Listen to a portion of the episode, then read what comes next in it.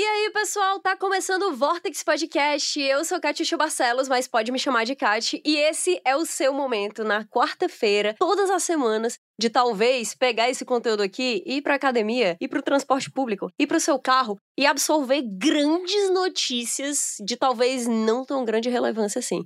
Mas hoje eu digo que a gente tá com um programa especial, com notícias que vão possivelmente engrandecer você. Apesar de ser uma coisa que a gente promete que não vai focar em fazer. Mas sabe o que, que definitivamente vai engrandecer a audiência do Vortex? os nossos parceiros da Alura que estão com oportunidade imperdível agora. Se você quer dar os seus primeiros passos na programação, fica ligado na imersão dev da Alura, que é de graça. Exatamente, é isso mesmo que vocês escutaram, é de graça. São cinco aulas exclusivas que são desenvolvidas especialmente para imersão, com vários desafios para consolidar o conhecimento de vocês e ajudar todo mundo a evoluir em programação. Então não precisa ter experiência prévia. E a galera que participar da imersão deve sair de lá com um certificado da Alura que a gente já conversou aqui, que vale demais no mercado de trabalho. Para se inscrever é só clicar no link que tá na descrição aqui, mas é muito importante que vocês cliquem no nosso link e que também façam isso rápido, porque as inscrições só vão vão até dia 12 de novembro, então já tá super pertinho. Não deixe de aproveitar porque essa oportunidade é muito importante. E eu sei que tem uma galera que pensa em talvez estudar programação, talvez mudar aí de área no mercado de trabalho, mas que não quer necessariamente investir nisso antes de ter certeza de alguma coisa. Essa é uma oportunidade para vocês, sem gastar nada, assistirem essas cinco aulas especiais da maior escola de tecnologia online do Brasil. Então clica no link, não perde e vamos lá pro episódio de hoje, aonde a gente vai celebrar uma das nossas coisas preferidas, um negócio que faz o nosso coração bater mais forte, uma coisa que a gente ama profundamente, que é a fofoca. E eu acho que tá tudo bem a gente gostar de fofoca. E hoje eu vou provar isso para vocês. Não sei se eu vou provar, na verdade, mas pelo menos eu vou tentar provar. Simbora, vou trazer meus convidados aqui e vamos aproveitar o episódio de hoje do Vortex.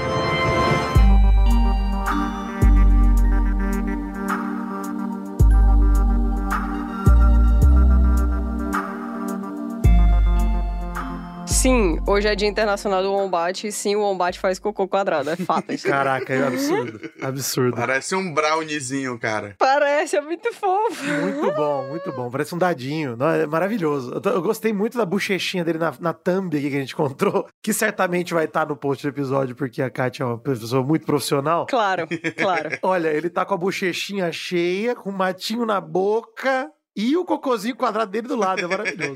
Putz, é profundamente adorável. Se eu visse um deles cagando quadrado, eu ia dizer, meu Deus, eu te dou o mundo. Eu ia guardar, exato, numa caixinha o cocôzinho. Ele parece um bicho meio híbrido, né? Um negocinho meio coelho, meio urso. Ele meio... parece um diabo da Tasmânia que é gente fina, entendeu? olha como ele é lindo, olha esse vídeo que eu mandei pra vocês, ele é adorável. Tô vendo. Olha ele mexendo a patinha quando coça a barriguinha ah. dele, é absurdo. Absurdo, não dá não. Não dá. Ele pedindo pra continuar, bichinho. Bom demais, um pet selvagem, né? Onde é que tem isso aí? Austrália? Porque eu tô lendo Austrália. É, sempre é, né? Os bichos diferentes é tudo lá. Caraca, o título do vídeo do YouTube que tem essa thumb é Conheça o Vombat, um animal diferente que faz cocôs com formato de cubos. Ele faz cocô quadrado. é impressionante como é automaticamente muito mais adorável um bicho quando ele tem as pernas muito curtinhas. É verdade, bicho rebaixado tem que ser valorizado. Hein? Bicho rebaixado é muito fofo, cara. Puta merda. É daí, inclusive, que a, a família real inglesa pegou a paixão pelos corgis, né? Que são cachorros rebaixados. A barriguinha deles falta encostar no chão. E eles têm a bundinha em formato de coração também. Isso é maravilhoso de corgi, inclusive. É verdade, mas eles não fazem cocô quadrado, né? Então não. o Vombat tá ganhando ainda. O Vombat cravou a pole. Difícil, hein? Difícil alguém bater o cocô quadrado, hein? É legal, cara. Eu sigo um, um, uma pessoa que tem um Vombat no TikTok. E aí é uma criança que o melhor amigo dela é um Vombat. Maravilhoso. Esse Vombat, cara, ele dá um trabalho inacreditável. Ele faz merda à torta e à direita, mas é muito adorável. pô, eles são muito carisma, pô. A cara desse filho da puta. Não, não tem condição, olha isso. Inacreditável, pô. pô inacreditável. Como é que foi? parece que ele tá imitando o Cid da Era do Gelo, pô. É, parece um velho bebo. Parece, parece. Olha o sorrisinho de lado. Absurdo. Esse é um dia para se comemorar, hein? Não sei como não é feriado, pô. Não, também não sei. Hoje é o dia internacional do Vombat. Internacional. Sendo que o Vombat nem é muito um animal internacional, né? Não é, não é. Aí tem uns artigos aqui, aí um deles diz assim, beleza australiana. Aí mostra um bombate, se liga? Porque não tem beleza americana. Olha isso aí, ó. Eu gostei muito que eu tô vendo agora um artigo da National Geographic Brasil porque o Vombat faz cocô em forma de cubo. Eu tô impressionado com isso. Eu já pesquisei isso aí. É uma coisa muito específica do sistema digestivo dele. Provavelmente é mais relacionado com os ambientes secos e que a maioria dos vombates vive. Tem que espremer cada gota de umidade de sua comida. É, tipo um steel suit de Duna. Eles cagam secaço, que tristeza, hein? É, mais quadrado. É, pô, tijolinho por Não tijolinho, é né? pior, não. Isso Não, é bem mais legal, pô. Se é pra você ter problemas, é legal pra gente, mas pro coitado. Pô, ele já podia botar as faces de um dado, né? Toda vez que ele cagasse, ele rolava um D6, né? não, pô, porque quando ele tirasse um, o que que aconteceria? é verdade, perigoso. Ele pode construir a própria casinha dele também, né? Aí, se os três porquinhos, na verdade, fossem três vombates, Não tem condição dele derrubar essa casa. derrubar uma casa de bosta, pô, é foda. Mais um programa que a gente falha em não falar sobre cocô, hein? Puta. Gente, eu juro, hoje, hoje eu preparei uma pauta tão madura, pô, e aí vocês vêm com isso, é difícil, cara. Pô, Inclusive, a conversa do começo do programa nem ia ser essa, eu ia contar pra vocês uma outra coisa aí. Recentemente, eu fui exposta a uma fofoca de celebridade muito específica, hum, que é a vida amorosa da Ariana Grande, cantora pop. A Ariana Grande que não é Ariana nem grande, né? não é nem Ariana nem grande. Ela é uma cantora absurda, né, cara? A voz dela é demais, é incrível mesmo. Mas acontece que a Ariana Grande está sendo alvo de comentários em vários lugares, porque aparentemente ela se envolveu com uma pessoa que estava gravando o próximo filme dela junto com ela, que é o Wicked, né? Hum. Só que esse cara é um cara casado que tinha acabado de ter um bebê, acabado de ter um bebê. Hum. Aparentemente, ela se envolveu com ele, não sei, não, não sou amiga pessoal da Ariana Grande, não tenho como provar absolutamente nada. O que eu posso dizer é que a esposa do cara, e calma quem tá desinteressado, porque vocês vão entender porque que eu tô falando isso. A esposa do cara, depois que ela confirmou pelo menos que eles dois estavam juntos, porque o cara pediu divórcio, ela foi pra vários tabloides e ela fez um expose gigantesco, dizendo que a Ariana saía com eles como casal, que segurou o bebê no braço, disse que mal podia esperar pra ter uma família. E aí a galera obviamente, fez vários comentários profundamente destrutivos em relação a essa situação. E também, do mesmo jeito, né, que a gente pensa, poxa, realmente complicado e tal. Que legal que as pessoas têm essa maturidade de entender hoje em dia que não é bacana, né, você se envolver com uma pessoa que tá casada e que também acabou de ter um filho. Mas aí a, maturidade da galera só vai até certo ponto, porque uma das coisas que o pessoal tava mais frescando era porque o cara, ele foi a grande estrela do musical do Bob Esponja, Tô interessado. em que ele interpretava, obviamente, o Bob Esponja. E aí a galera começou a colocar várias músicas da Ariana Grande cantando sobre sensualidade. E tipo assim, tem uma música dela que ela fala, tipo, ah, eu, eu fantasio sobre você o dia todo. E aí o pessoal coloca essa música e coloca o vídeo dele interpretando o Bob Esponja pulando de um lado pro outro. Maravilhoso. Eu tô enviando o vídeo pra vocês agora aqui no chat, no Discord. Olha o Gary de skate, bom demais, hein? É irado, o Gary é muito massa. Eu sou uma grande fã de Bob Esponja. Cara, isso existia, é inacreditável, tá? É, é. Ele escovou o olho do Gary? Cara, eu não sei te dizer, mas esse pulinho que ele dá quando ele faz. foi uma das coisas que mais utilizaram nesses vídeos. o Patrick, porra, bom demais, hein? sem brincadeira, assim, sem sacanagem. Eu queria muito ver esse musical inteiro, porque ele parece muito legal e eu acho o Bob Esponja foda. Muito foda. Bob Esponja realmente é foda. É muito legal, um negócio que Atravessa gerações. atravessa gerações, cara. Foi um dos maiores elos que eu tive no relacionamento com a minha avó antes dela partir, foi que a gente assistiu muito Bob Esponja junto. Tá vendo? E eu realmente acho que Bob Esponja é um desenho que atravessou eras, né? E ele nunca ficou ruim. Qualquer episódio que você assistir é legal. E ele carrega valores morais incríveis e personalidades diversas, todas elas adoráveis. É isso. Tem um episódio de Bob Esponja que eu amo de verdade. Eu, eu não sei nem porque que nós vamos entrar nesse assunto aqui, mas eu gosto muito. que é o episódio que o Bob Esponja come um milkshake com um monte de merda e ele fica com bafo. e aí o Patrick fala que o Patrick não tem nariz, né? Então ele não sente o bafo. E ele fala que ele acha que o Bob Esponja deve ser feio. e aí ele conta a história do mexilhão feio. Que ele, o mexilhão feio é tão feio que todo mundo morreu. Cara, eu amo muito esse episódio, mano. Não dá não. Tem Temos aqui um mistério, mas eu solucionei. O problema é que você é feio. Exato, maravilhoso. Às vezes, tudo que a pessoa precisa é uma resposta. É, e a história do mexilhão feio me pegou muito, sério. Não tem condição, não. Mas esse lance todo da Ariana Grande é uma coisa que, quando eu escutei sobre isso, e tipo assim, eu gosto da Ariana Grande pessoalmente. Eu sei que ela joga horas seguidas de Pokémon, eu sei que ela tem um Eevee tatuado. Gente boa, melhor pessoa. Eu adoro a Ariana Grande. Porém, quando isso começou a acontecer, de repente me veio uma sede inacreditável de continuar consumindo informações sobre aquela história, porque eu não conseguia parar, eu não conseguia. Era interessante demais. Foi assim que eu fiquei fascinada com a seguinte pergunta: Por que, que é tão bom saber da vida dos outros, as coisas ruins, mesmo quando você gosta dessa galera? E o programa de hoje é sobre isso. Parece que temos um especialista aqui, né? Com certeza. Tenho o prazer de hoje dizer que trabalha exatamente com isso, né? Pesquisando desgraças alheias. Eu te trouxe aqui como um pesquisador especialista, na verdade, sobre o assunto que a gente vai falar hoje. Porque hoje, esse aqui é o Vortex de número 10. Uh. E como comemoração ao nosso aniversário de zero anos e 10 episódios, eu quero fazer um especial sobre fofoca. Um especial de propósito, tá? Sobre fofoca. Não vai ser como um especial acidental sobre o cocô que a gente fez antes. Tá bom. Que tá dia bom. bom. Que dia bom. Então vamos lá.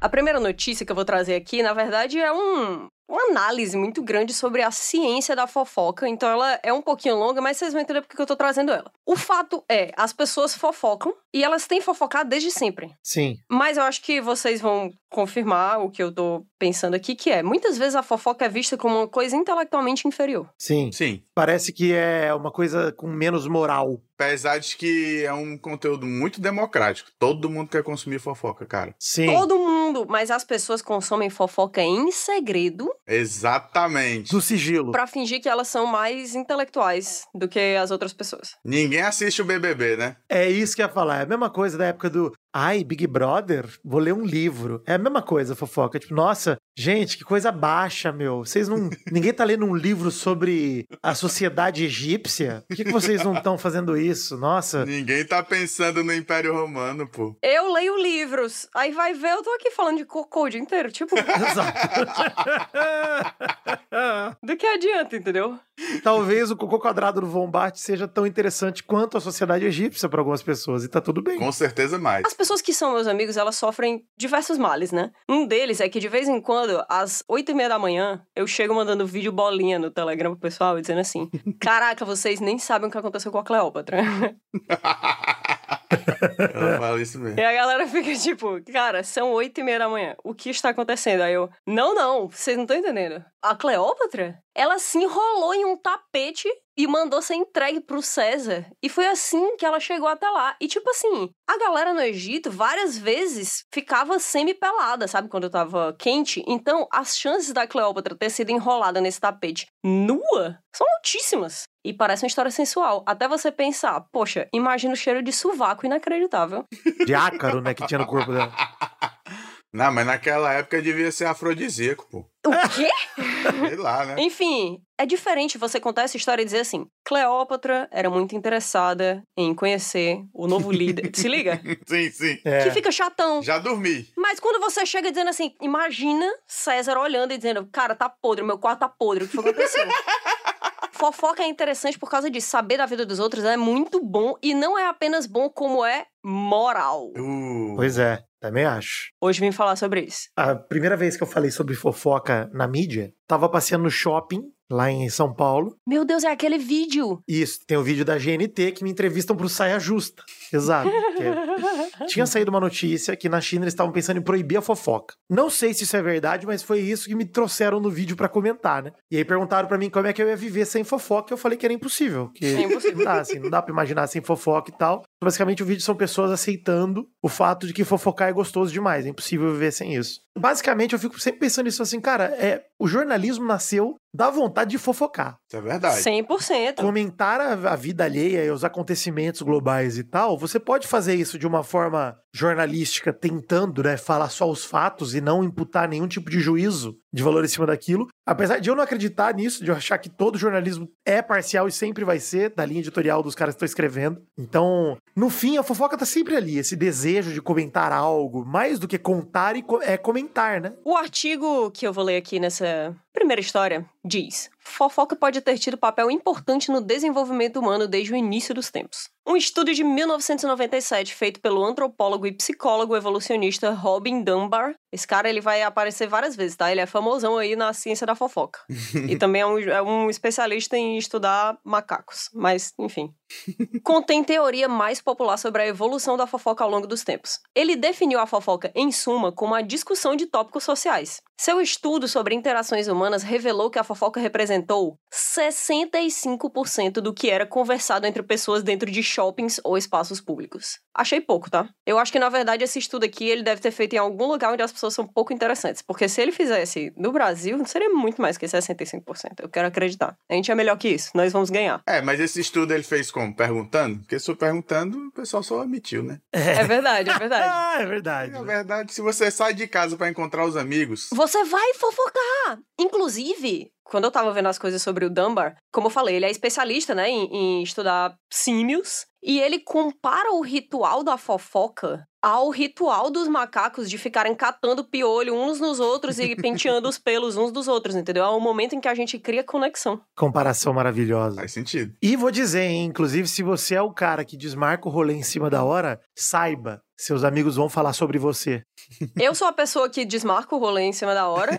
e eu sei que os meus amigos falam sobre mim. E eu, poxa, eu não poderia estar mais ok com isso. Exato. Você tem que ficar em paz com essa situação. Eu não tô falando isso para deixar ninguém com medo. Ao contrário. Aceite essa situação e a abrace. Às vezes é até legal, né? Porque, tipo, poxa, é melhor ser lembrado. Vira assunto, né? É, melhor, melhor do que ser esquecido, né? Exato. A teoria de Dunbar ela indica que, para os nossos ancestrais, a fofoca essencialmente funcionava como uma espécie de ferramenta de limpeza para grupos sociais que estavam aumentando de tamanho. O que, que isso quer dizer? Quando os humanos começaram a deixar de se juntar em pequenos grupos de caçadores-coletores e se transformaram em grandes comunidades, existia uma necessidade de encontrar uma forma eficaz e pouco custosa de comunicar normas sociais e manter comportamentos ruins sob controle. Assim, a fofoca foi uma forma dos nossos ancestrais mitigarem os impactos negativos de delinquentes e aproveitadores. Caraca! Vou explicar. Se você quer espalhar uma informação, você não chega dizendo assim: gente, é importante que vocês saibam que em nossa sociedade é proibido roubar as galinhas de seus vizinhos tá? As pessoas elas vão escutar, elas vão ficar com medo. Mas nada vai ter um impacto maior do que saber que o Anderson da casa vizinha é ladrão de galinha. Rouba, roubou as, ga as, galinhas da dona Mirtz. A dona Mirtz estava cansada, dor no joelho, caraca. O Anderson foi lá, roubou as galinhas dela, aí você fica, porra, o Anderson, eu vou dizer, ele é um merda. O Anderson é uma merda. Ninguém quer ser o Anderson a partir dali. então a fofoca, ela foi criada para isso, cara. A fofoca, ela, ela impõe leis sociais melhor do que qualquer documento escrito. Pela definição de Dunbar, fofoca não é inerentemente negativa. Porém, o psicólogo Roy Baumeister argumenta que a fofoca pode ser particularmente difícil de resistir por conta das vantagens evolutivas que vieram com aprender sobre coisas perigosas ao invés de coisas positivas ou não ameaçadoras. Ou seja, uh. era mais importante para os nossos ancestrais saberem se havia algum aproveitador no grupo do que se havia algum bom samaritano. Olha aí, perfeito. Faz sentido, mas faz sentido. Até hoje isso é verdade, pô. Não, e assim, você já parte do pressuposto que todo o seu círculo de amigos é composto por pessoas podres, né? Claro. Você não precisa saber se tem algum bom samaritano, você tem que saber se tem algum podre além da conta. Os limites, eles são desenhados sempre pro negativo, jamais pro positivo. Eu acho que é uma leitura perfeita da sociedade. Você... Porque você sabe que seus amigos, apesar de serem uns arrombados, quando você precisar, eles vão estar lá do seu lado. Tá tudo bem, eles vão ajudar, entendeu? São, são seus do jeitinho deles. Não, colocação cirúrgica. E você também é um arrombado, de certa forma, então tá tudo bem. Não, de certa forma não. Certamente. Certamente. Todos aqui 100%. Arrombado com orgulho. Autocrítica, hein? Gostei da autocrítica. Ontem, inclusive, tive uma briga com a minha namorada. Eu fiquei muito bêbado e aqui do lado de casa tem um carrinho de lanche que faz um macarrão na chapa maravilhoso. e vou contar para vocês que depois que ele faz o macarrão na chapa, que nada mais é do que um yakisoba brasileiro, né? e aí eu peço sempre de brócolis e depois ele pergunta mussarela ou catupiry? Aí você me pergunta, Odeio, por que ele pergunta isso? Por que ele pergunta isso? Obrigado pela pergunta. Ele tá com uma marmitinha de um quilo de macarrão na sua frente e ele chabroca tipo glacê, o catupiry em cima e te entrega Meu Deus, que maravilha. um macarrão com catupiry. E assim, é comida de bêbado 100%. Você só come aquilo bêbado. Se você pedir sóbrio, ele nem faz. Não, não vou fazer. Não vai conseguir apreciar todas as nuances desse alimento maravilhoso. e é do lado de casa. E aí a gente chegou em casa ontem embriagado. A hora que eu cheguei ali em casa, eu falei: não vou entrar. Vou no Silvinho, vou pegar o macarrão na chapa. Não vou entrar. Grande Silvinho. E ela, não, entre em casa, você não precisa comer seu macarrão na chapa. Porque da última vez que eu comi, eu acordei achando que tava tendo um ataque cardíaco. Tá aí, não, era só barriga cheia mesmo. E ela fez pelo meu bem, mas eu tava totalmente no modo nenê arteiro, teimoso. Nada ia me fazer eu parar. quero. Eu quero meu macarrão na chapa. E ela não deixou. É por isso que tu tá aqui gravando, é porque tu não comeu. Exatamente, É exatamente. possível. Bom, aqui, esse outro pesquisador, né, ele fala que, que é uma coisa que é muito comentada, né, como tipo assim, nossa, quem fofoca é gente que é moralmente inferior e, tipo, isso é uma coisa tão negativa e tão terrível. É, eu já fui essa pessoa, eu já fui essa pessoa. É, hoje em dia é o quê? Um grande fofoqueiro desgraçado. Pois é, eu fiquei vários anos me privando de assistir reality show, porque, nossa, eu vou ficar perdendo tempo com isso, né? Eu sou muito superior. Nossa, como se a tua vida fosse muito... É, fosse mega interessante e ocupado, né? Nossa, um serviço à ciência, realmente. É, demais. E aí, o, o pesquisador ele diz o seguinte, o Boyd: se a fofoca fosse reconhecida como egoísta, isso em si violaria as normas cooperativas e não teria valor. Mas a fofoca certa, como estar alerta para o comportamento de outros membros do grupo e compartilhar aquilo, beneficiaria a todos, renderia favores e renderia status, historicamente falando. Então, se a coisa fosse sempre egoísta, do ponto de vista evolutivo, não faria sentido que a fofoca se mantivesse até hoje como uma coisa tão forte dentro da nossa sociedade. Se ela se mantém, é porque tem valor. Tem valor. Ou pelo menos em algum momento, certamente teve muito valor. Perfeito. É, se discute muito se a fofoca ela tem valor para ser considerado jornalismo, né? Quando a pergunta devia ser o contrário. Será que o jornalismo tem valor para ser uma fofoca?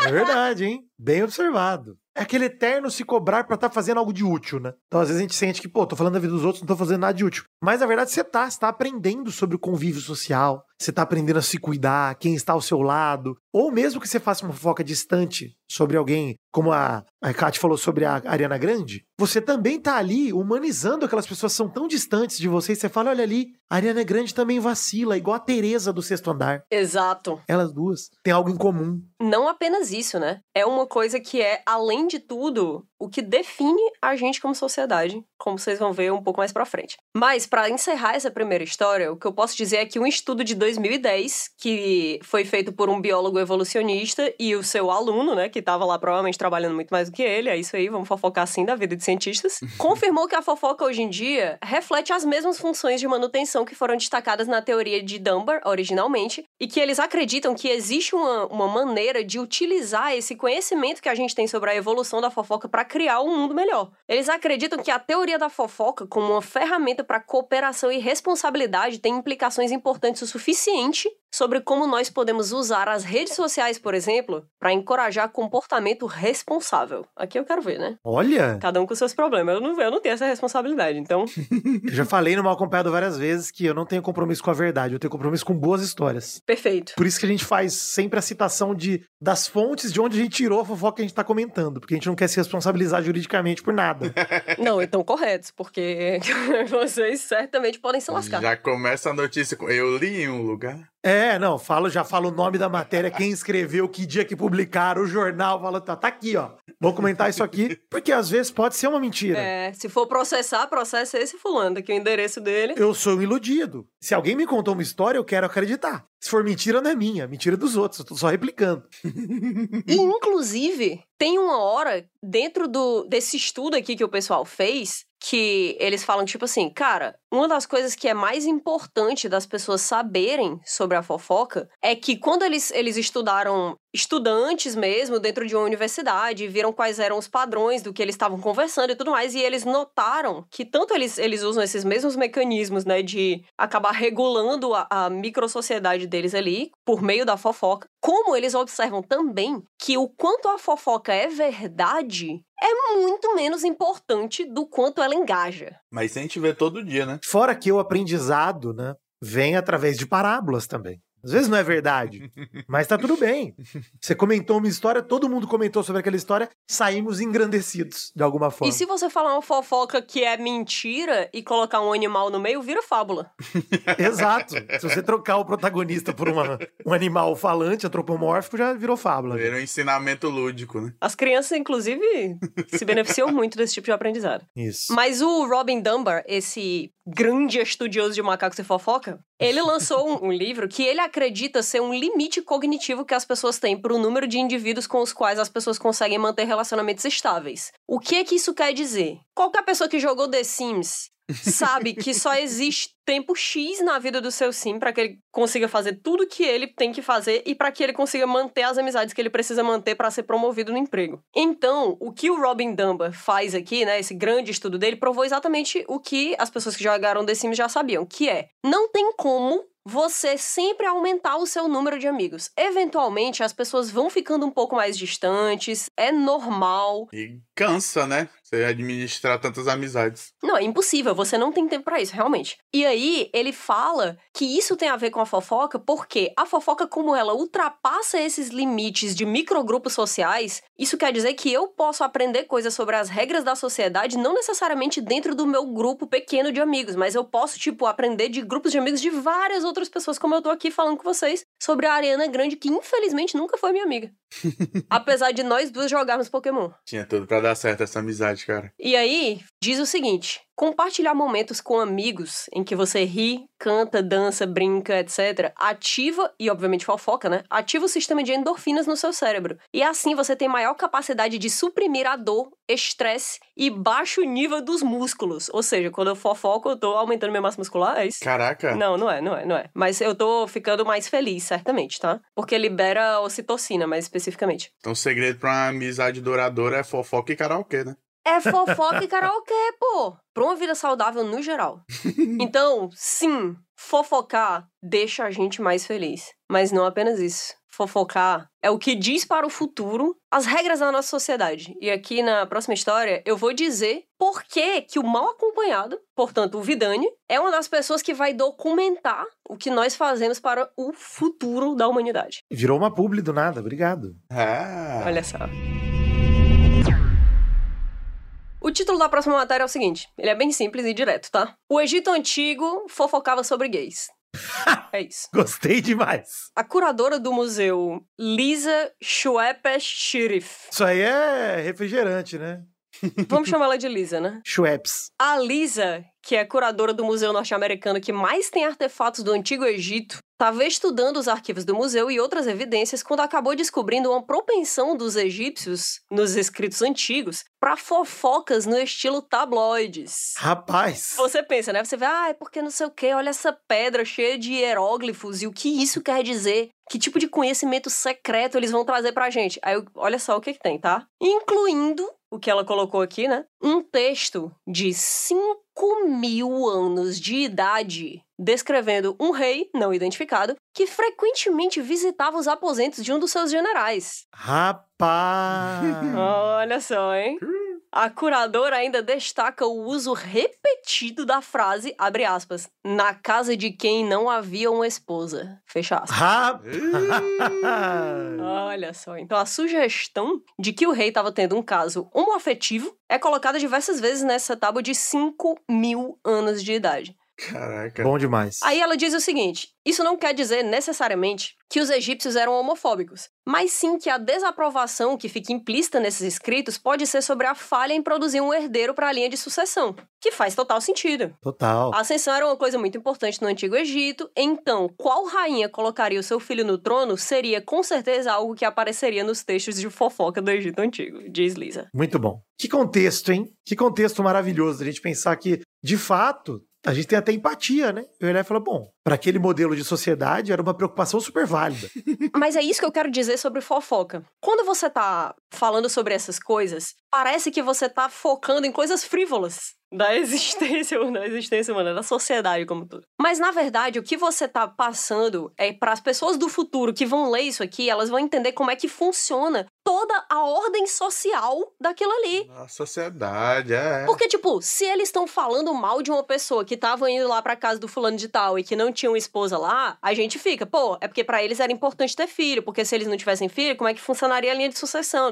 Então, quando a gente tá aqui falando sobre, por exemplo, qual foi a última fofoca que tu gravou aí? Pô, a gente comentou sobre a entrevista vazada da Luísa Sonza no Fantástico, falando sobre o seu processo que ela diz que é danos morais, mas que tem a ver com racismo, né? Isso aí, você pensa, poxa, fofoca, pai, não sei o que, não sei o que, mas isso estabelece claramente que na sociedade atual, no ano em que estamos, 2023, na sociedade ocidental em que vivemos, mais especificamente no Brasil, né, nesse recorte social que a gente tem, algumas das coisas que essa pessoa fez são condenáveis pra gente do ponto de vista social, do ponto de vista moral. Então a gente estabelece as regras morais que a gente procura seguir, e nisso a gente acaba estabelecendo também o que é que significa falhar nessas regras morais, fazendo com que os outros tenham mais cuidado para não falhar na mesma coisa que a Luísa Sonza possivelmente falhou, entende? Isso. E além disso, também diz muito sobre quais são as expectativas que a gente coloca em cima dos nossos artistas, né? Das pessoas que são super expostas, que têm a vida inteira sempre na mídia, e aí, pô, esses, a gente coloca neles uma responsabilidade que a gente não necessariamente imputaria no nosso vizinho. Cara, nosso vizinho não tem a mesma, o, o mesmo tanto de seguidor, é quem tá no holofote é mais cobrado. Tira uma foto da sociedade, né?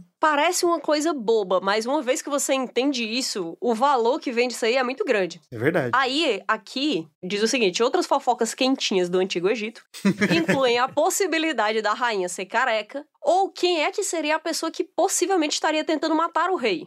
Peraí, peraí, peraí. a rainha careca me desconcertou um pouco. Obrigada. Calva de cria. É. Pô, muito absurdo. Os caras comentando, oh, será que a rainha tem cabelo? Caralho, será que é peruca? Pô. Isso é muito massa. Isso é muito absurdo, pô. Imagina os caras no Antigo Egito se fudendo, um monte de coisa na sociedade ainda se desenvolvendo, não sei o que. Os caras, pô, meu irmão, mas na moral, será que é cabelo mesmo ou é peruca?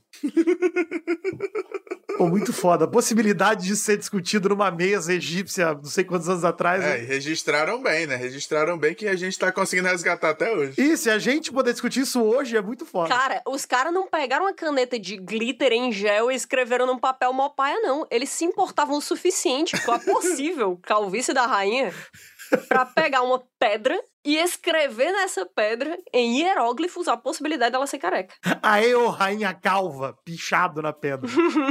a realeza é jogo duro, hein? e aí, mais pra frente, né, é falado exatamente o que a gente já conversou aqui, que cinco mil anos depois, eles estudaram esses fofoqueiros na escola e, e eles descobriram isso aí, né, que a fofoca, o mais importante é o quanto ela engaja, não o quanto ela é real. E uma psicóloga pesquisadora chamada Sarah Vert, ela fala: se nós ouvirmos, nós conseguimos aprender o que as pessoas acham ofensivo, o que as pessoas acham aceitável e o que não acham aceitável. Então, dessa forma, a fofoca é um jeito de aprender como ser um melhor ator social. Muito bom. Porque, como a gente já estabeleceu aqui antes, né? A sociedade é, uma, é um teatro. Pô, e vou te falar, que termo legal esse ator social. Eu gostei muito. Porque é literalmente o que estamos fazendo o tempo todo, né? Estamos todos atuando, tentando seguir a vida. E a gente se importa. Essa é a verdade. Se importa sim, se importa pra caramba mesmo. Primeiro, né? Todo mundo se sente protagonista dentro da própria vida. E no fundo, né? Da figura geral, somos todos coadjuvantes quase que figurantes, na verdade. Até porque a gente não é a rainha calva, então. É, ninguém quer ser a rainha careca, né, pô? Exato, exato. Você vê como é bom ser um figurante e não ser o alvo dessa, desse tipo de coisa. Pô, pelo menos eu não vou entrar pra história como a rainha careca. Pô, eu acho do caralho. Mas se serve de consolo, pelo menos não vai ser a sua calvície que vai estar tá na pedra. Né? Percebe que ninguém sabe nem o nome da rainha. Ela é a rainha careca. Não sabe, não sabe. É uma rainha não nomeada, assim como o rei também não foi nomeado. Exato. Porque a pessoa, ela tava escrevendo em forma de fofoca. E em forma de fofoca você não diz a rainha fulana de tal, do ano tal, dinastia tal. Não, você só diz assim, cara, a rainha é careca. Que rainha? Não importa. Exato. Isso aqui não é sobre a rainha, isso é sobre a nossa sociedade se importar se uma pessoa é careca ou não. Sobre a aceitação da calvície enquanto fenômeno social. Dito tudo isso aqui, eu quero deixar claro que a fofoca não é uma coisa exclusivamente humana. E para isso, vamos para a nossa próxima história. Aí gostei, hein? Tomara que os vombates, olha aí, ó. Poxa, se os vombates fofocarem sobre rainhas carecas, eles vão ser oficialmente os melhores bichos. Caraca, isso parece o nome do livro do Philip K. Dick, né? Vombates fofocam sobre rainhas carecas. Pô, muito foda. Caraca, parece A gente já falou aqui sobre um cientista que se vestiu de pássaro e tal, né, para tentar se misturar com os pássaros. E aí, durante o episódio, eu citei para vocês um negócio que eu já tinha visto antes sobre corvos fofocarem e repassarem informações entre si. É verdade. Mas eu acabei retirando isso do episódio porque eu pensei, poxa, essa é uma das minhas informações preferidas no mundo. Então é melhor que isso seja colocado de um jeito um pouco mais preciso do que só eu dizendo por cima assim, ah, vocês sabiam que corvo Não, e fofoca? com seu devido destaque também, porque isso não é uma informação que dá pra ignorar. É, né? Trivial. Não merece ser um parêntese. Exato. É uma matéria de capa. E a gente tem que estar preparado pra revolução dos bichos, né?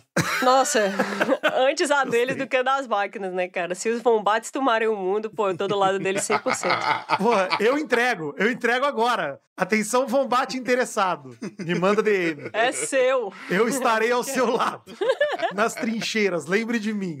O título da matéria é o seguinte: Corvos que guardam mágoas passam a sua raiva pra família e amigos. Aí o subtítulo é Não faça mal a um corvo. Ah, bom demais. Pô. A matéria diz o seguinte: foi observado que corvos não só conseguem identificar elementos perigosos na natureza, como passam a informação para o resto do grupo e para futuras gerações. Em estudo publicado em 2011 no Proceedings of the Royal Society B, revista de uma sociedade científica, foi constatado que os corvos compartilham informação sobre humanos perigosos com outros corvos. Como eu tinha falado pra vocês, né? Mas aí vocês ficaram, pô, como assim? Para próximas gerações e tal? E já fazia tantos anos que eu tinha sabido da fofoca dos corvos, que eu já tinha me perdido um pouco. Eu não sabia dizer exatamente como, mas hoje eu tô mais preparada. Hoje eu sei. Gostei. O zoólogo John Marsloff e o seu time de pesquisadores da Universidade de Washington capturou, amarrou e depois soltou um grupo entre 7 e 15 corvos americanos em cinco lugares diferentes de Seattle. Antes de capturarem esses corvos, eles colocaram máscaras de borrachas diferentes para cada um dos lugares. Que? Eles colocaram neles mesmos máscaras de borracha diferentes, tá? Ah, uma máscara com a face de Homem das Cavernas, por exemplo. Outra, a gente quer acreditar, obviamente, que foi a máscara de pombo do pesquisador do Vortex passado, né? Tomara. é, foi o que eu imaginei instantaneamente. Enquanto os corvos estavam presos, outros corvos circulavam na área fazendo sons de alarme, né? Eles ficavam, "Ah!", né? Fazendo escândalo lá. Eu gosto disso aqui. A ideia de que os pássaros se unem pra fazer mal a quem fez mal a um deles me alegra dia e noite. tipo, eles pegaram esses corvos e enquanto eles estavam lá interagindo e prendendo esses corvos, eles estavam usando essas máscaras. Pra criar associação. É, aí depois eles soltaram os corvos. Você vai, volta pra natureza. Tá bom. Nas primeiras duas semanas depois que esses corvos foram soltos, cerca de 26% dos corvos que os pesquisadores encontraram repreenderam eles, com a máscara, com um forte e repetitivo barulho acompanhado de bater de asas fortes e caudas balançando. Os bichinhos, oh meu Deus. Meu coração chega dói. Às vezes, os grupos de corvos atacavam os humanos. Louco. Isso quando eles estavam usando as máscaras que usavam quando capturaram os outros corvos que ficaram presos ali um tempo. Quando eles usavam máscaras neutras, os corvos não reagiam, sugerindo que eles, aqueles que foram capturados e os que assistiram à cena da captura lembravam apenas dos rostos humanos da- das máscaras. Ok, ok. É um estímulo visual, não é tipo assim, ah, eu tô farejando e foi aquele cara. O cheiro, é. Isso é uma coisa que é importante porque pode ser que daqui a décadas, por exemplo, eles já tenham identificado que pessoas que usam cartola cor-de-rosa são os caçadores de corvos daquela área ali, se liga? Então eles vão obrigar a galera a mudar o uniforme de caçadores de corvo pra, pra conseguirem fazer qualquer coisa. Muito foda. É assim que funciona a moda, né? É assim que funciona a moda. Você tem que mudar a roupa, senão. Que belo comentário, cara. Exatamente assim que funciona a moda. Aí vocês veem como a fofoca ela se espalha. Porque nas primeiras duas semanas, né, 26% dos corvos reagiam desse jeito. Com o tempo, mais corvos se juntaram a essa rotina. Depois de um ano, mais de 30% dos corvos reagiam a essas máscaras. E depois de três anos, cerca de 66% dos corvos reagiam a isso. Caralho! Então foi se espalhando como fogo a informação de, ó, aquele brother ali com a máscara de pombo é um pau no cu. Vamos juntar, vamos juntar pra quebrar aquele doido. Vamos juntar, vamos juntar. Ei, mano, amanhã, amanhã aquele desgraçado vai passar aqui. Junta a galera, junta, avisa. Aí eles dizem assim, ó, essa porcentagem só aumentou. E eles não precisavam ser lembrados de seus inimigos. Eles só lembravam sozinhos. Caraca, foda. Que assustador! E muito feliz. No melhor conceito da palavra assustador, inclusive. Não, o Edgar Allan Poe tava correto. Exato. O povo realmente é um bicho pra ser aplaudido e imortalizado. o Masluf, Marsluff que é o pesquisador, ele passou um ano sem sair com a máscara. Um ano. Ele disse: não, vou. Vamos deixar esse rumor morrer. Vamos deixar a galera, né, passar pra próxima. Ele, eu tenho certeza que eles vão arranjar novos inimigos. Depois desse um ano, ele resolveu, num belo dia, sair com a máscara de novo e os corvos caíram em cima dele de pau. Caraca. E para testar se corvos diferentes estavam apenas seguindo o que os primeiros faziam, eles observaram os corvos mais jovens, que tinham nascido depois que absolutamente tudo isso tinha acontecido. Caralho. E acontece que com corvos, né, que tinham nascido depois desse acontecido, se eles vissem os pais repreendendo os humanos, eles aprendiam e faziam o mesmo. É a milícia, pô, a milícia dos corvos. Tu vai me falar que isso aqui não tem um valor social absurdo? Foda, absurdo. Não, a sociedade dos corvos tá muito feliz por conta desse comportamento, inclusive. Não tem jeito. Nunca vão entrar em extinção, pô. Não, eles estão muito evoluídos. A gente entra antes, a gente entra antes. Fora que tem aqueles corvos que pegam dinheiro, né? Será que eles têm seu próprio Léo Noites, né? Dani, puta que pariu. É, rapaz. Os caras têm toda a organização de, de fofoca deles. É, é, porque corvo é um bicho gótico, né? Muito. E quando você pega a possibilidade de um Léo Dias e transforma em um Léo Noites, que é um corvo. Exato. A fofoca, ela serve não apenas para regular aquela sociedade, mas também para proteger aquela sociedade. E para vingar a sociedade. Que é o mais importante. Se você conta só com informação da galera que tá ao seu redor para dizer o que é perigoso e o que não é, e essas informações não vêm de fora e se espalhando como fogo ali, a chance de, de a gente ter sobrevivido tanto tempo assim e vários outros bichos, como ficou claro aqui pelos corvos, é baixíssima, pô. Então a fofoca, ela também ajuda na sobrevivência. Começo a acreditar, inclusive, que existe um complô mundial, global, para desmoralizar a fofoca, e é isso que vai nos levar à extinção, hein? Extinção humana vem com esse primeiro passo da desmoralização da fofoca como se fosse algo menos valoroso, porque estamos aí, né? Os corvos firmes e fortes aí, com sua sociedade sólida. Então o Vidani é o príncipe da resistência, pô. Ele é. Exato. Cara. Ele é o nosso Luke Skywalker. Ele é. o nosso Rubens Skywalker. Desculpa. Nós lideraremos a resistência.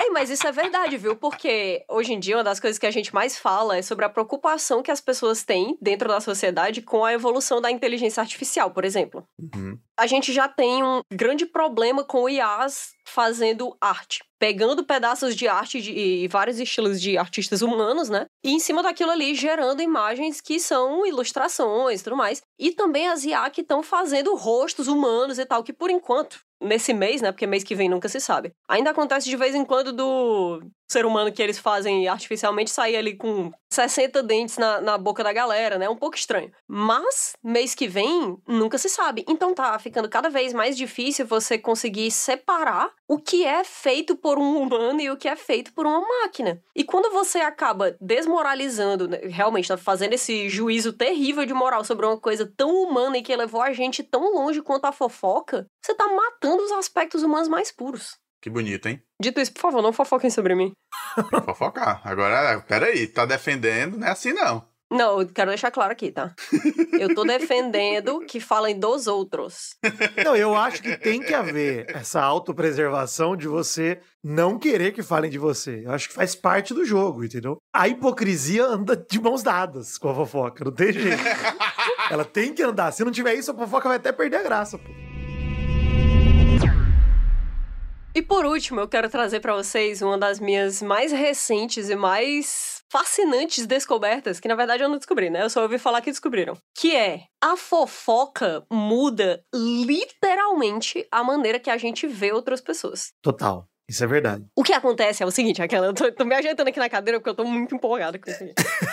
Aparentemente, o cérebro humano, ele é construído pra fofoca. Todas as vezes que a gente tá fofocando, o nosso cérebro tá dizendo sim, sim, sim, eu amo isso aqui, me dá mais, mais, mais, mais, mais. Não só porque a gente produz hormônios que trazem essa sensação de felicidade, de satisfação enquanto a gente tá fofocando, mas porque, vejam só, aconteceu uma pesquisa na Northeastern University com uma pesquisadora que chama Lisa Barrett. O estudo dela foi publicado no, na Science, né? Que é um, uma das publicações mais renomadas do mundo. Ela estava conversando com a galera ali, com um grupo de pesquisadores, e eles estavam falando sobre como a fofoca ajudava a gente a descobrir e definir quem é que é o nosso amigo e quem é que é o nosso inimigo, como os corvos fazem com as pessoas que têm a máscara de, de Homem das Cavernas ou de Pumbo. Aí, eles criaram uma hipótese. Eles pensaram assim, pô, realmente a gente tem uma, uma reação muito forte a quando a gente ouve fofoca sobre pessoas, mas será que quando a gente ouve essa fofoca sobre essas pessoas, a gente vê elas de um jeito diferente, tipo, a gente enxerga elas de um jeito diferente do ponto de vista literal? Será que o nosso olho e o nosso cérebro processam aquela pessoa de um jeito diferente depois da fofoca? Depende da fofoca, né?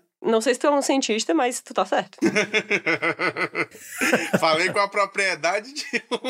Diga sua hipótese, porque acho que vale a pena a gente. Se a gente for pegar, por exemplo, aí, de setembro, né? Que foi um mês de muitos términos. Eu vi que a Mary Streep, cara, foi acabar o casamento dela, fiquei mal. Pois é, se a gente for olhar do ponto de vista dessa galera que terminou de uma forma escrota. Ana Maria Braga. Ou Luísa Sonza ali. Aí você enxerga a pessoa que causou o mal de uma forma diferente. A pessoa fica, sei lá, mais feia. Olha só. Eu, pelo menos, vejo Esse assim. exemplo até ia trazer pra realidade de já ter vivido isso, cara. Por exemplo, namorada de amigo meu. Puta, uma pessoa que sabe, você convive, você adora a pessoa, pessoa legal, você conversa, você... Sabe quando você olha pra pessoa com aquele olhar de, pô, que pessoa agradável, que pessoa bacana de se estar junto. Sim. Uhum. E aí você descobre que essa pessoa traiu o seu amigo. Imediatamente, aquela figura se torna uma figura vilanesca pra você. O estudo que foi feito foi o seguinte: o time de pesquisadores pegou voluntários e colocou para eles verem a seguinte imagem que eu vou mostrar para vocês aqui. E se você tá ou- ouvindo agora o Vortex e não tá vendo essa imagem, se liga nas nossas redes sociais arroba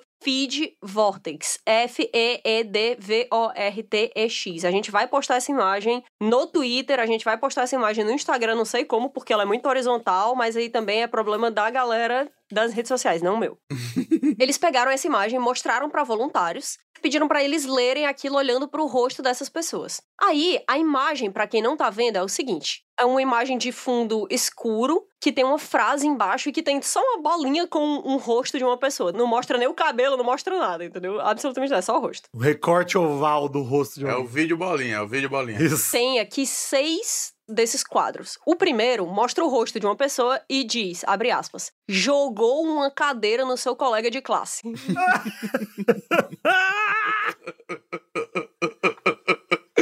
Porque ele tá com a cara tão, né, de pimpão. Ele tá muito.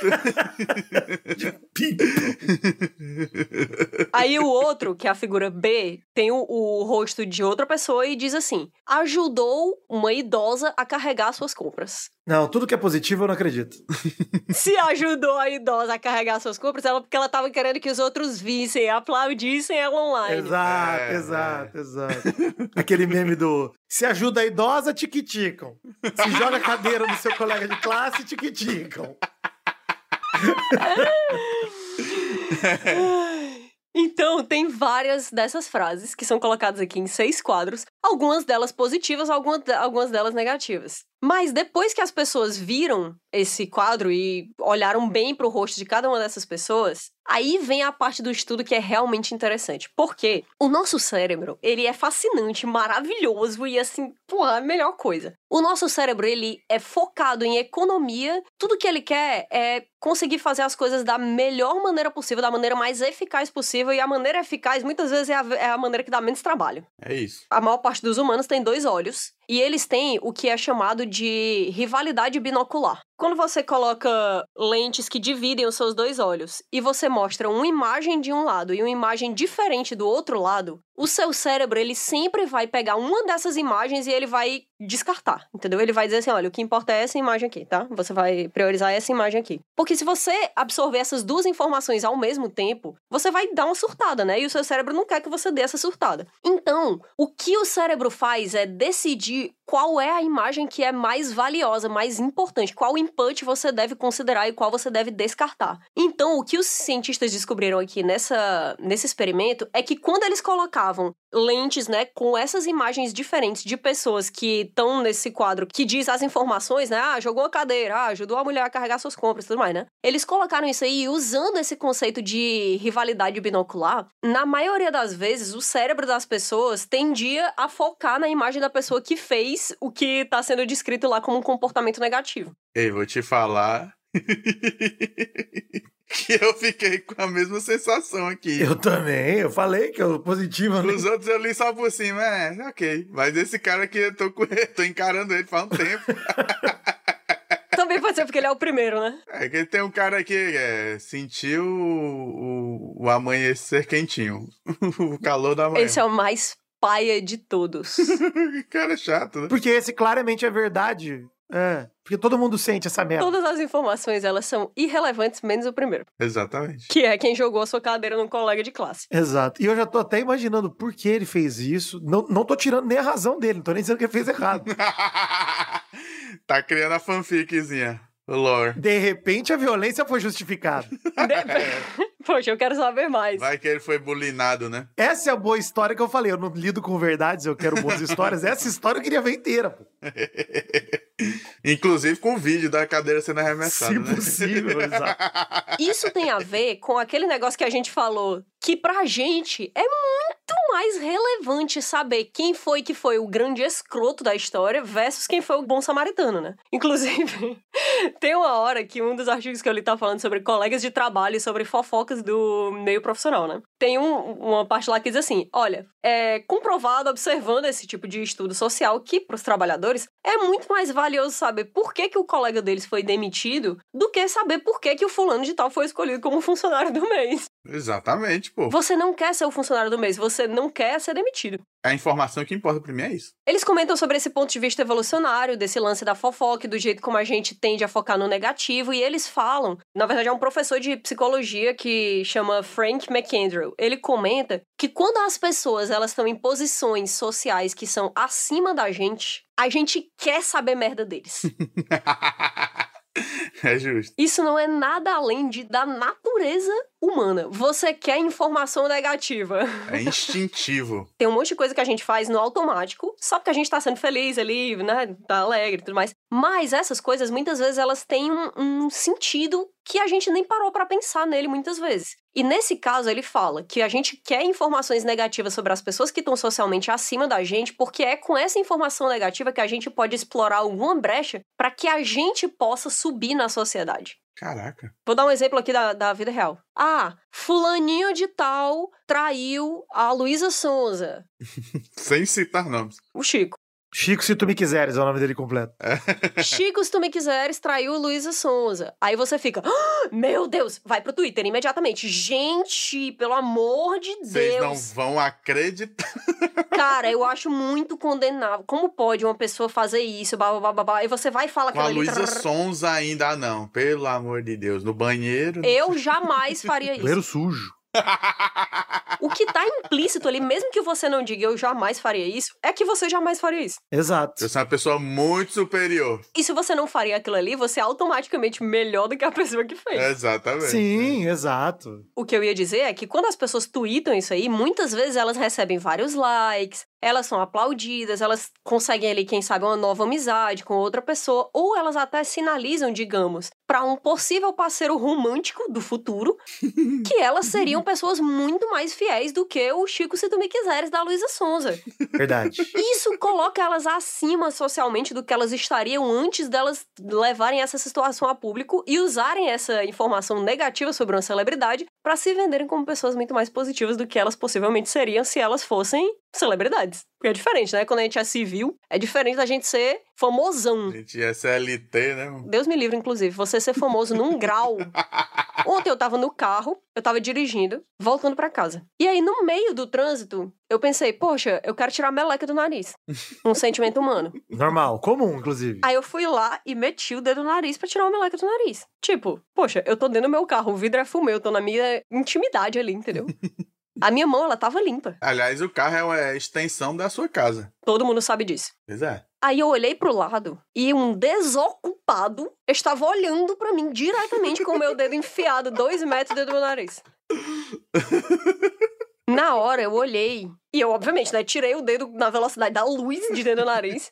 Olhei pro outro lado e fiquei tipo assim, poxa. Quando você faz isso, é pego no flagra e você nota, você dá tipo uma coçadinha no nariz assim, ó. Ah, tava só coçando. uma mexidinha aqui pra disfarçar. Pois, ontem eu tava pensando, como deve ser difícil pra Taylor Swift tirar a meleca do nariz, cara. Nossa. Deve ser muito difícil. Ela nunca pode fazer isso em público. Ela, tem, ela deve ter que entrar em um banheiro, checar o banheiro inteiro para saber se ele não tem uma câmera, se esconder na, do lado da porta e meter o dedo no nariz pra tirar uma unidade de meleca, porque ela né, tem que ser perfeita. no final das contas, esse estudo ele prova que você de fato olha enxerga, né, processa visualmente de um jeito diferente as pessoas sobre a qual você escutou fofocas negativas em relação às pessoas que você não escutou nada ou até as, as pessoas que você escutou outras informações positivas. Então, se você tá em uma multidão digamos, um evento. Você tá no evento. Tem, sei lá, centenas de pessoas na sua frente. O motivo pelo qual o seu cérebro foca exatamente naquela que você sabe que é um escroto é isso aqui. É porque o seu cérebro ele tá focado nessa informação negativa porque ele pode usar aquilo ali para que você seja levado para cima na sociedade. É gostoso essa sensação de você olhar alguém que você sabe que tem alguma merda relacionada à pessoa e você falar: "Olha lá o arrombado. Olha lá o filho da É muito gostoso, cara, é muito gostoso. E você cutuca seu amigo do lado falando: "Ah lá lá lá lá lá lá lá lá". Ah lá lá lá. Ah, quem tá aí? Quem tá aí? Quem tá aí? Quem tá aí? Vocês se sentem na obrigação de falar mal? Por exemplo, tem um cara que você odeia. E você tem motivos para odiar essa pessoa, porque você já ouviu fofoca sobre ela, ou você viveu uma fofoca sobre essa pessoa e você sabe que ele é um arrombado. e aí você vê um amigo seu falando bem dessa pessoa. Eu me sinto moralmente obrigado a quebrar essa imagem. Tem que. Tem que quebrar. É muito difícil resistir, é muito difícil. E você sempre quando você vai fazer essa movimentação aí, aí você já, ó, eu entendo que não sei se é seu amigo, você faz uma meia culpa primeiro. É, você tem que se ajeitar antes, aí, né? Mas esse filho da puta! Exato, vem o impacto, né? Ele vem chegando, a punchline ela vem chegando. Eu geralmente começo a abordagem com: Eu não sou muito chegado nesse camarada aí, não. Você tenta maciar o começo, né? Falei. Aí você tenta sentir, né? O calor da piscina. Você bota o pezinho e fala: Você é muito amigo desse cara ou não? Você é muito próximo? Quando é que foi a última vez que você falou com ele? Essa semana? Foi dois anos atrás. Tá bom. Então vamos conversar um negocinho aqui. Aí... Eu vou te dizer que eu quase sempre resisto à tentação de falar mal de uma pessoa que eu sei que é um arrombado ou uma arrombada. Porque eu tenho medo que aquilo ali, como eu falei, né? Eu sou uma grande covarde e eu tenho muito medo. medo que aquilo se volte para mim. Então eu prefiro primeiro que alguém atire a primeira pedra. Fica esperando, né? É a pescadora de fofoca. A terceira pedra é minha, a primeira é de outra pessoa. Ah, eu puxo palma. Eu puxo palma. Eu bato a primeira palma com alegria. Sozinho, se precisar. E Dani, a gente tem que andar junto mesmo, porque tu atira a primeira pedra, isso vai ser um serviço inacreditável pra mim. Não, inclusive você pode me dar um toque, assim, você pode chegar no meu ouvido e falar, ei, fala mal do cara lá. Fala... Porra. Eu começo e você blá, blá, blá em cima. É, ele solta a primeira pedra e ela vem com um paralelepípedo inteiro, eu... né? Bigorna. Ei, vem cá, o que vocês acham do fulano, né, a Kátia? É, eu acho que é uma onda. É, a pessoa pega e diz assim, pô, eu ouvi dizer que tem uma história paia sobre a fulana de tal, não sei o que, não sei o que. E se eu realmente sei uma história que é muito paia, porque também eu, eu sou advogada do diabo pra caramba na minha cabeça, sabe? Eu fico tipo assim, não, mas às vezes a pessoa tem motivo. Não, mas se liga. É, ela faz. É. Quando eu decido que a pessoa é ruim, meu amigo, é muito difícil ter volta. Aí não tem volta. Aí eu chego e digo assim, pessoalmente, eu sou contra. Aí eu falo oito crimes, assim. Não sei vocês, mas eu sou contra isso. Eu, se soubesse que alguém fez isso, esses oito crimes, eu ia ficar horrorizado. É bom porque isso é um convite, né, pra pessoa se juntar à culpa, né? Cada um pega um pouquinho da culpa da fofoca. Não, e o juízo moral, ele é absoluto. Porque você ainda coloca, tipo assim, eu acho que cada pessoa, ela tem direito a ter sua opinião e ela tem direito a reagir como ela quiser, sabe? Mas eu, pessoalmente, prefiro não andar com pessoas que são grandes arrombados. Mas, assim, fica a critério de cada um. Vai da consciência de cada um. Que você, inclusive, você joga esse negócio de se sentir melhor com as pessoas. Inclusive, nessa frase, você tá explicitando isso, né? De... eu não gosto de andar com a galera que faz isso. Mas se você gosta. É, se você é moralmente inferior a mim e gosta. Exato. O que tá implícito é exatamente essa frase. Se você é esse lixo de pessoa e aceita esse tipo de comportamento, tá tudo bem. Não, tá tudo bem. Eu não tô aqui pra julgar. Não, quem somos nós? Não, e o bom é que isso aí serve pra fofocar e ainda cria uma inimizade com a pessoa que era neutra, né? claro. É verdade. Você vai convertendo, é que nem no, no Ololô do Age of Empires. É o que evolui a gente enquanto sociedade, gente. É isso, entendeu? Espalhar. Dito isso, é importante dizer que historicamente e do ponto de vista evolutivo, que foi um dos nossos grandes argumentos aqui no Vortex de hoje, informações repetidas, elas não têm tanto valor assim. Então, que eu sei que também é um vício para muita gente. Se você gosta de falar repetidas vezes o mesmo assunto mal de alguém ou alguma situação, aquilo ali é um negócio que pode se tornar uma doença, né? Pode se tornar um problema para você, para os outros ao seu redor, pode se tornar desagradável. É. Então evite. Não adianta de nada e você só vai ficar com mais cabelo branco, dormir pior. Não vale a pena. A fofoca ela feita para ser repassada. Isso. E o negócio é esperar as oportunidades aparecerem também, né? Não precisa ativamente ficar acumulando ódio o tempo todo, mas assim que ele aparecer, o abraço. Esteja preparado, né? Salta nessa piscina como Michael Phelps. Exato, exato. Ande sempre com os tijolos na mochila. Nunca se sabe, né? Pode ser o dia que alguém joga a primeira pedra e você tá ali preparada. Então é isso, gente. Eu queria usar o episódio 10 do Vortex para comemorar o Dia Internacional dos Vombates e da fofoca.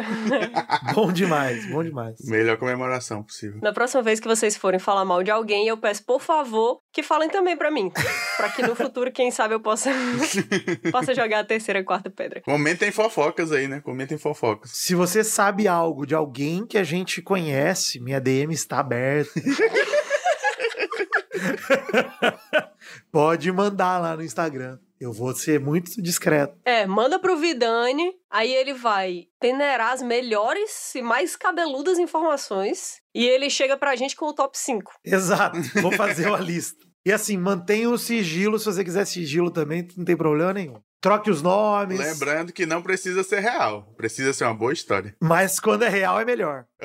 Manda os print. Eu vou esperar o top 5, tá? Top 5 histórias cabeludas, porque eu não tenho condição, cara. O meu cérebro não cabe ao mesmo tempo a informação sobre os corvos e, e essas outras coisas e ao mesmo tempo a fofoca de todas as outras pessoas, entendeu? eu quero o melhor do melhor. Me manda o melhor do melhor. Fazer a curadoria. Então é isso, gente. Hoje a gente vai ficando por aqui. Eu quero agradecer a todo mundo que tá aqui já no décimo episódio do Vortex. Quero agradecer também a Pepe e Neném que estiveram comigo em vários desses episódios. Ah, ah, alegria, alegria. Quero que vocês cheguem também nas nossas redes sociais, mandem lá. Feliz aniversário! Não é aniversário, não é aniversário, mas manda, não custa nada. Aniversário de dois meses e meio. Ô, Kátia, você sabe que tem esse rolê, né? Quem faz podcast há muito tempo tinha uma máxima lá no passado que a maior parte dos podcasts não passavam do décimo episódio, não chegavam em dois dígitos, né? Ah, é? E eu realmente acho que é uma parada para se comemorar, porque, pô, é um trampo sólido já. Dez episódios já é bastante coisa. Então já é foda. O Vortex merece aí as palminhas de todo mundo comemorando. Olha só, entramos nos anais, é oficial. Ah. Se você tava precisando de desculpa hoje para comprar um bolo, um pedaço de bolo, tá aí. 10 episódios do Vortex. Hoje eu vou comprar um bolinho, hoje eu vou comprar um brigadeirão. Compra lá, manda uma foto pra gente, que a gente quer ver vocês sendo felizes. Isso. Bolo e sopa. A gente vai ficando por aqui e a gente se encontra quarta-feira que vem. Tchau, tchau.